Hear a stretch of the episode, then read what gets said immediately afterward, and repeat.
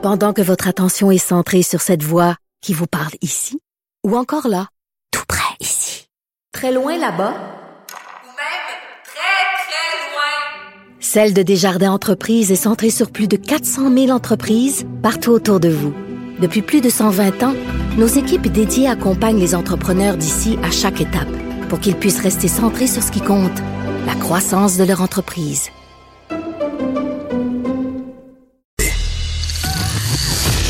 Les effronter. Avec Geneviève Peterson.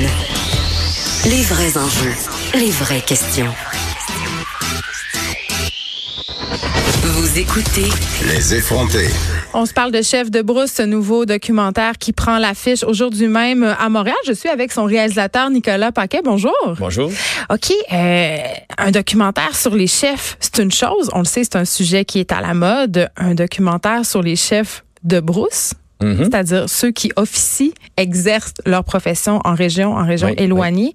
Euh, pourquoi?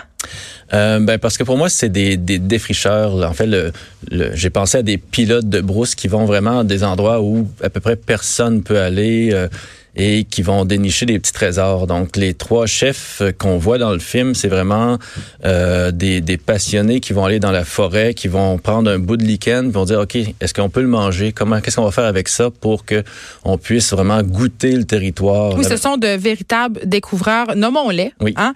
Alors, on aura, euh, on a Kim Côté qui est chef du restaurant Côtesse Colombe Saint-Pierre que on connaît davantage euh, chef chez Saint-Pierre, Euh, Pierre-Olivier Ferry la- de l'atelier culinaire. Donc, on peut suivre un peu leur parcours. euh, ça se passe l'été. Euh, le documentaire commence sur une image Mhm. assez. Euh, moi- je dois l'avouer là, je suis une pêcheuse et je chasse aussi. Euh, on voit, euh, je crois que c'est Pierre-Olivier Ferry qui dépaisse. C'est Kim. Oui, c'est. Kim. Oui, oui. Qui, qui dépaisse la tête d'un Oui. orignal. Assez graphique. Oui. Un choix éditorial? Oui, ben c'était pour placer les choses dès le départ. C'est-à-dire que pour moi, ce film-là devait être. Il y avait quelque chose de politique dans le propos, c'est-à-dire que Ouais. c'est une réflexion sur ce qu'on mange, sur comment on peut aller plus loin dans notre désir de euh, se nourrir des produits locaux et des produits d'ici. Et aussi pour dire, ben, on passera pas par quatre chemins pour y arriver. Il faut faire une petite révolution dans l'assiette. Il faut oser goûter des choses qu'on n'aurait jamais mangées. Ça veut pas dire que tout le monde doit goûter à de la langue d'orignal ou quelque chose comme ça. Oui, c'est très Mais- bon pour y avoir déjà oui, goûté. oui, oui, en effet, c'est bien apprêté, là, c'est surprenant. Mais euh, donc ces images-là, c'est pour mettre la table justement et dire, ben, on va vous montrer des trucs que vous avez peut-être jamais vus. Nicolas Paquet, dans la tête de bien des gens, euh, la région, c'est pas le lieu où on peut faire des découvertes culinaires. Mais est-ce que c'est moi ou depuis quelques années, puis peut-être que c'est parce que euh, il y a eu beaucoup d'émissions de cuisine, justement, on est devenu plus conscientisé, plus épicurien, même si je déteste ce mot. Euh, mais les régions changent. Notre rapport à la nourriture aussi québécoise se modifie. Oui, oui, oui. euh, Je pense que de plus en plus dans, dans certaines régions du Québec, puis bon, dans le Bas-Saint-Laurent, on est vraiment choyé avec entre autres euh, ces trois chefs-là, mais il y a des initiatives de la part de de, de, de, gens d'action qui vont justement euh, proposer des couleurs locales. Et parfois, ça peut être dans un restaurant, dans un bistrot. Ça peut même aussi être dans un petit casse-croûte gastronomique, donc une petite roulotte. Où Mais ça, on est plus familier. Euh, cette idée du, du- de la cantine, là, faire le tour du Québec puis découvrir des petites Oui, cantines où on oui. sert, par exemple, de la guédille au mort incroyable, notamment Oui, dans le coin de Sainte-Marie-sur-Mer.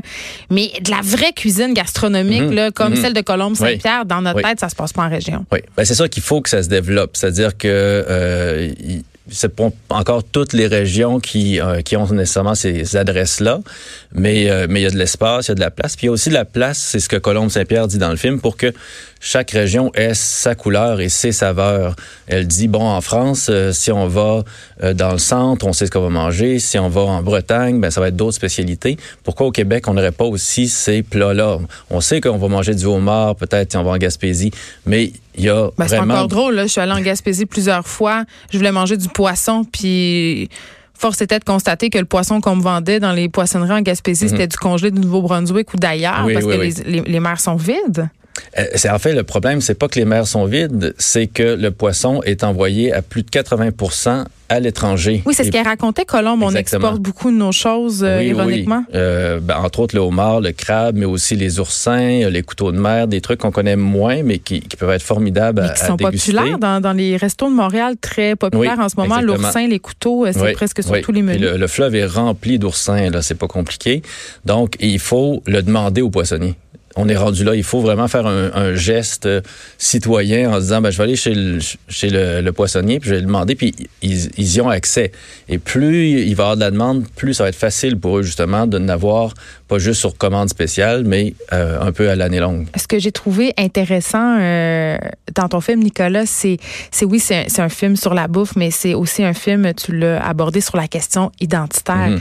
Euh, j'ai l'impression que ces gens-là, tout au long de ton film, c'est ce sentiment identitaire-là qui les habite, cette idée de faire une cuisine nationaliste, mais dans le Mhm. bon sens. Mhm. là. Oui, oui, oui. Ben, c'est une cuisine qui nous ressemble parce qu'elle vient vraiment de la forêt, du fleuve, euh, des champs, euh, de- des gens qui les cultivent et, qui élèvent des animaux.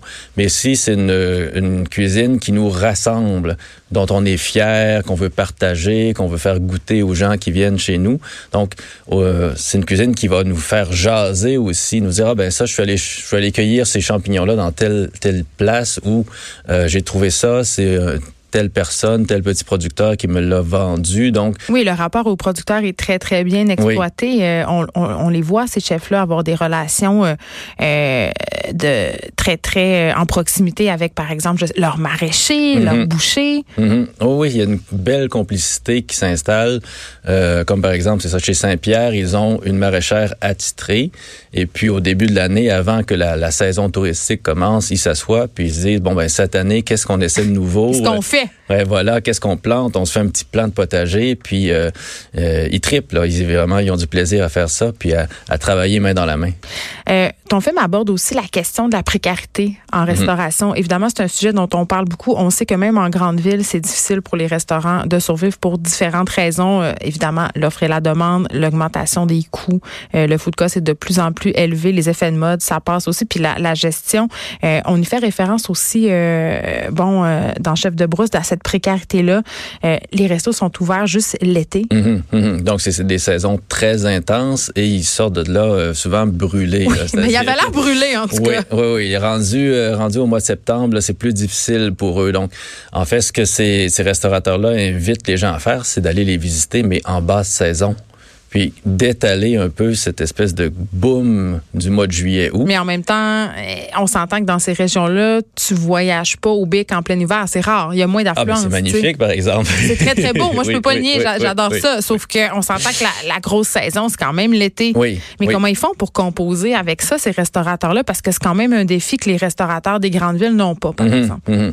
Ben, c'est sûr que pour eux, bon, il y a des périodes où ils vont ralentir et d'autres où ils vont carrément fermer parce que ce serait pas rentable. Puis bon, ça leur permet de- elle ferme pas l'hiver, justement? Oui, oui, oui, ça. janvier, février, je pense que c'est complètement fermé. Là. Elle va se rendre jusqu'à Noël, mais euh, après ça, une longue pause bien méritée. Puis ils peuvent repartir euh, en mars-avril avec, euh, avec les, les batteries rechargées comme il faut. Le gros défi, c'est ça, c'est la fatigue parce que euh, ils gèrent l'abondance présentement ces espaces-là, ces restaurants-là. C'est pas euh, Oui, il pas un disait qu'il était à problème, là. 300 plein. oui, exactement. Au, au Jardin de Métis, où Pierre-Olivier était avant, euh, quand j'ai fait le tournage, ben, c'est sûr que, en fait, il était euh, inondé de clients au-delà de ce qui s'attendait, mais c'était extraordinaire ce qu'on servait sur place. Donc, euh, moi, j'étais pas surpris, là, quelque part. Euh, il y a une petite, euh, une petite section polémique dans, dans le film euh, par rapport à la viande de phoque. OK? Mhm, oui. Euh, je me rappelle plus c'est quel des trois restos qui servent C'est chez Côté S. OK. Oui. Ils servent un, un burger au phoque qui s'appelle phoque ce que dans le burger ou Fuck Bardo Burger. c'est ça. Oui.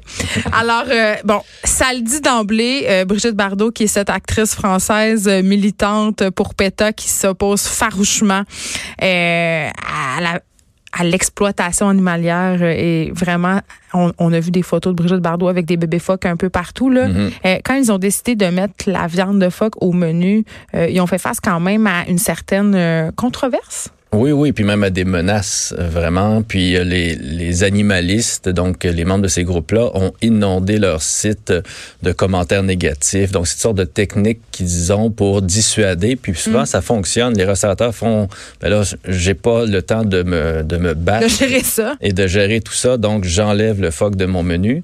Alors que euh, ce qui est euh, ce que cette propagande-là amène, ben il y a souvent beaucoup de fausseté. Euh, le phoque n'est pas abattu comme ils le disent, et le phoque c'est peut-être la viande la plus éthique, la plus Ben là, correcte à on fait un peu de minage là-dessus, là, parce que moi-même, dans ma tête, je pense que j'ai été un petit peu euh, lobotomisée par la Mhm. propagande de Mhm. PETA. Comment Ouais. ça fonctionne, la chasse au phoque? Parce qu'il faut savoir qu'au Québec, en ce moment, le phoque est en surabondance. Oui, oui. Ça, c'est la première des choses. Oui. Donc, le phoque mange trop de poissons déjà dans, dans le fleuve euh, Saint-Laurent. Donc, la chasse, et on s'entend qu'il y a, une- par rapport à l'ensemble des milliers de phoques qui, qui sont dans le fleuve. Oui, on les voit, a- leurs petites têtes. Il y en a peut-être quelques centaines qui sont tués par année. Aux îles de la Madeleine, avec des fusils, pas avec des bâtons comme on L'histoire du gourdin, là, le petit blanchon, Ouais, ouais, là, ouais, ça, c'est-tu fini? En fait, le, le- le blanchon est interdit. Là. On peut pas chasser un blanchon. Euh, C'est interdit. Mais c'est parce que c'est l'image qu'on nous il faut sert. qu'il soit coloré pour que euh, les, les chasseurs puissent l'abattre. Et euh, donc, c'est c'est la seule viande sauvage qu'on peut servir dans des restaurants. Donc, c'est une viande qui, écologiquement... Pourquoi on peut pas servir de viande sauvage dans les restos? Euh, ça, c'est le... Comme l'orignal le lièvre. Il y a différentes raisons, mais la, la principale là, qui, nous- qui empêche, c'est le MAPAC, donc le gouvernement qui a peur que cette viande-là devienne insalubre.